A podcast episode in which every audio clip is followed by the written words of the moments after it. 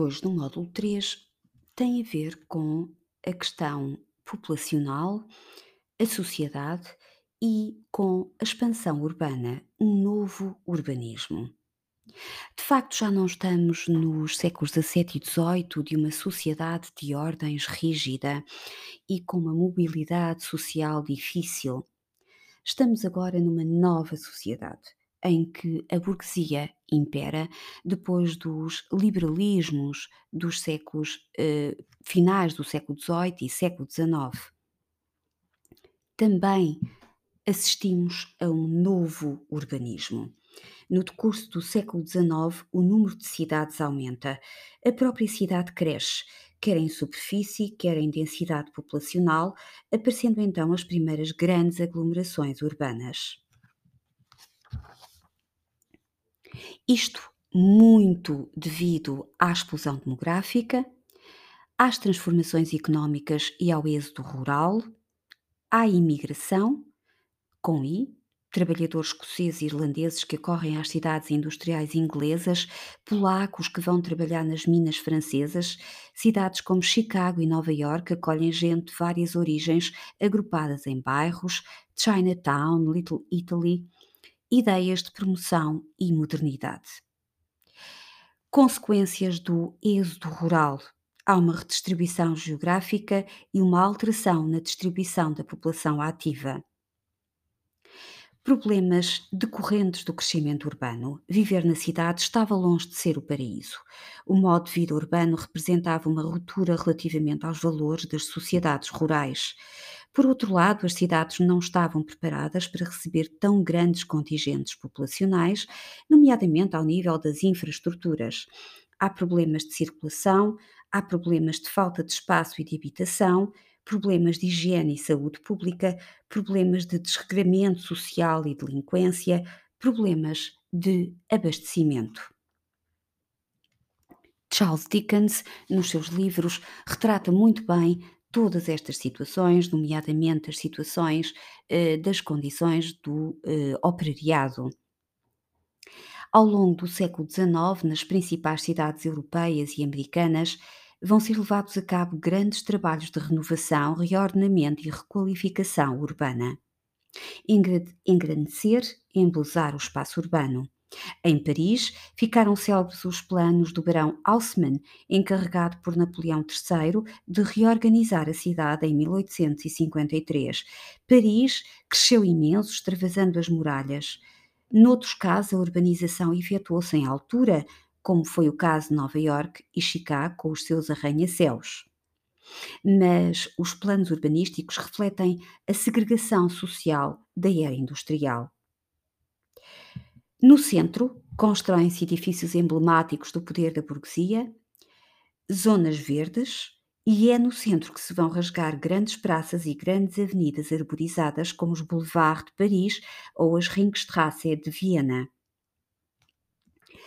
Dá-se a expulsão para os bairros adjacentes da periferia, segundo uma geografia social e económica bem delineada, de todos aqueles que não conseguem estar no centro.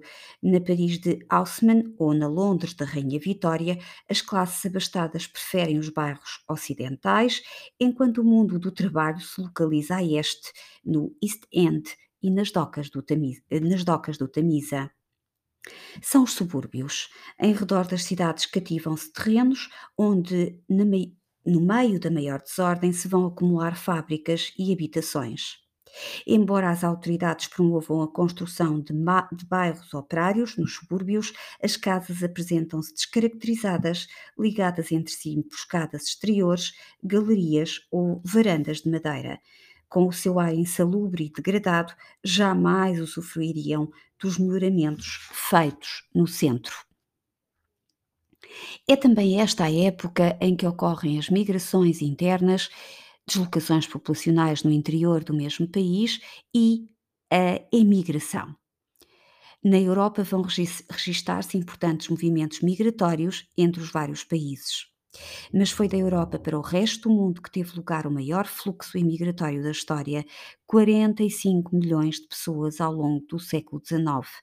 Estados Unidos, Canadá, América Latina, Austrália, Nova Zelândia, África, Sibéria, Cáucaso são os principais destinos.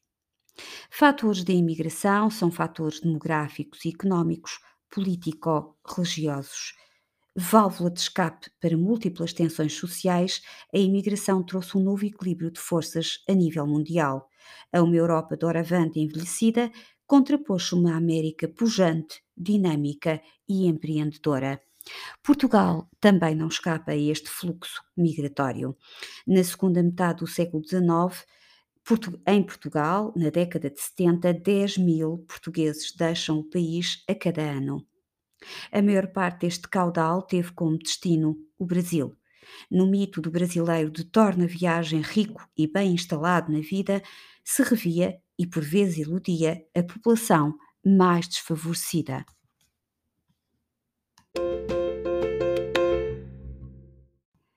Esta é também uma sociedade de classes já não de ordens. À medida que o século XIX avança, as velhas e tradicionais sociedades de ordens vão se desestruturando. A ideologia liberal, ao proclamar a igualdade jurídica de todos os homens, ao abolir os antigos estatutos jurídicos das ordens e ao acabar com os privilégios de nascimento, termina com o predomínio social e político da aristocracia. Deixam de fazer sentido os títulos nobiliárquicos, as honrarias e os antigos privilégios judiciais e fiscais. Trata-se de uma sociedade mais flexível e mais dinâmica, onde as distinções radicam agora no poder económico, situação profissional, grau de instrução e cultura onde é possível ascender socialmente e desta forma beneficiar de uma melhor educação ou usufruir de um estilo de vida pautado pelo conforto, luxo e bem-estar. São duas as classes sociais em que se divide a sociedade oitocentista, burguesia e proletariado. No que respeita à burguesia, à diversidade de estatutos económico-profissionais e de padrões socioculturais e a constante mobilidade dos seus elementos fazem dela um grupo heterogéneo e com uma hierarquia complexa. Temos a alta burguesia empresarial e financeira, o capitalista, com poder económico, grandes famílias, Schneider, Perrier, Peugeot, na Alemanha os Krupp, na Itália os Agnelli, em Inglaterra os Rothschild, nos Estados Unidos os Rockefeller. A nobilitação pelo poder político era o reconhecimento do seu sucesso e da sua importância na vida dos Estados. Tem também poder político e poder social. Tem consciência de classe, valores e comportamentos. Aos poucos, a alta burguesia começa a assumir-se como um grupo cujos membros partilham valores específicos. O culto da ostentação e do luxo foram substituídos por novas virtudes: o trabalho, o mérito, o estudo, a competência, o esforço pessoal, a iniciativa, a poupança, a moderação, a prudência e a ambição. Vamos encontrar aqui, pela primeira vez, a classe média era num patamar inferior ao da alta burguesia que situava um mundo heterogéneo composto por milhões de indivíduos disseminados por várias camadas sociais e profissionais, a classe média.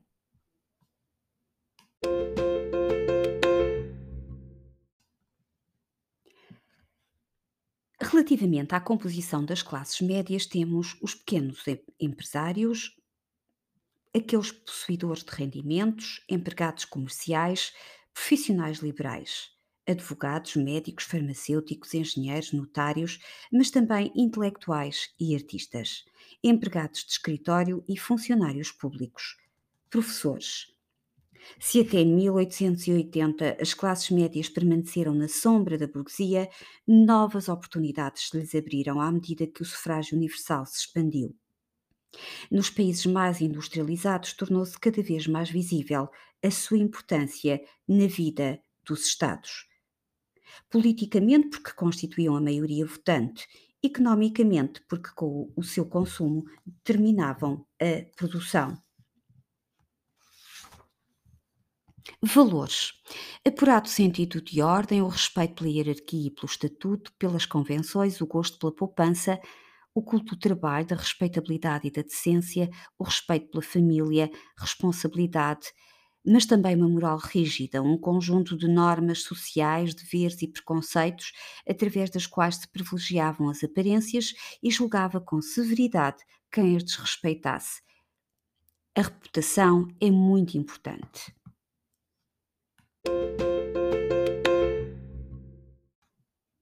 Vamos falar agora da condição operária. Com a Revolução Industrial nasce a fábrica e com a fábrica nasce o operário. A fábrica e as máquinas pertencem ao capital, ao empresário. Ao operário apenas pertence a força dos seus braços, a força de trabalho, que vende ao empresário, dono dos meios de produção, a troco de um salário. Também chamado de proletariado, o operário do século XIX conheceu o inferno pelas duras condições em que viveu. As condições de trabalho são difíceis. Vítimas da ruína das manufaturas ou desapossados das suas terras, os operários das primeiras décadas do século XIX acorrem às cidades sem possuírem qualquer preparação. São mão de obra não qualificada. Os salários eram miseráveis e precários. As ambições dos patrões, juntamente com a necessidade das indústrias de fazerem face à concorrência, resultam na tendência para a baixa salarial. Quem trabalha, todos, incluindo mulheres e crianças, cuja força de trabalho era a preferida dos patrões que a usavam para diminuir os custos de produção. Louis Hines, nos Estados Unidos, apresenta uma série de fotografias tiradas no, entre finais do século XIX, princípios do século XX, em que retrata precisamente esta questão do trabalho infantil. As condições de trabalho eram péssimas, as indústrias funcionavam em espaços degradados e impróprios, espaços insalubres, frios e úmidos no inverno, com calor sufocante no verão, muito ruído, jornadas diárias de 12 a 16 horas de trabalho sem direito a férias, feriados ou descanso semanal. Os contratos de trabalho eram unilaterais. É um trabalho esgotante, feito muitas vezes no limite da resistência humana. Em casa, as condições não são melhores. O valor elevado das rendas leva à sublocação de espaços degradados no centro das cidades, caves úmidas e sótãos abafados, onde falta a água, a luz, o gás, onde a higiene e a salubridade eram inexistentes, a alimentação é insuficiente e desequilibrada e, para além disso, todos os problemas sociais consequentes.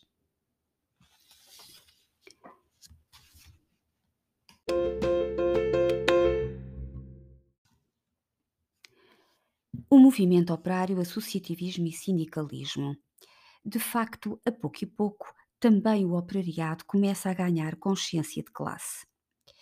Esta situação de injustiça social a que estavam sujeitos despertou sentimentos humanitários e suscitou reações filantrópicas em prol dos operários. A miséria proletária tornou-se a principal questão social do século XIX. Poetas, escritores, artistas retrataram-na nas suas obras, onde eram descritos os bairros operários envoltos na mais profunda miséria, doença e exclusão. Sente-se a necessidade de uma organização mais consistente da classe operária, de forma a minorar os seus problemas e levar a bom termo as suas reivindicações. Nasce assim o, o associativismo e o sindicalismo associações de socorros mútuos, caixas mutuárias e cooperativas, mas também os sindicatos. As primeiras trade unions surgem em Inglaterra. Eram associações de trabalhadores que tinham por objetivo defender e lutar pelos seus interesses profissionais, melhores salários, melhores condições de trabalho, contratação coletiva, se necessário recorrendo à greve como forma de pressionar a entidade patronal. Embora toleradas desde 1825, foi a sua legalização em 1870 que contribuiu para o crescimento do movimento sindical. As primeiras conquistas foram alcançadas. O direito à negociação de contratos coletivos de trabalho, o direito à higiene, segurança e salubridade no local de trabalho, o direito a um sistema de segurança social, a regulamentação do direito à greve. A internacionalização do movimento operário e do sindicalismo teve o apoio de reputados socialistas como Karl Marx e Engels, que aproveitaram a luta operária para iniciar um processo de politização das massas. Episódio significativo no movimento operário foi a grande manifestação do 1 de maio de 1890 pela jornada de trabalho de 8 horas.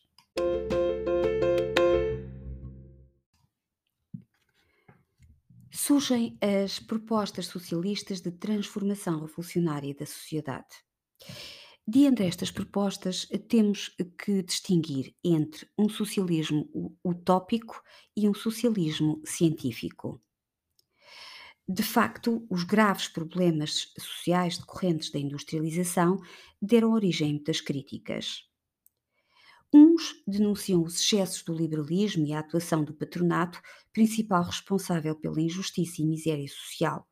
Outros propunham a abolição das classes sociais, a erradicação da miséria operária e a reconstrução do Estado em moldes revolucionários.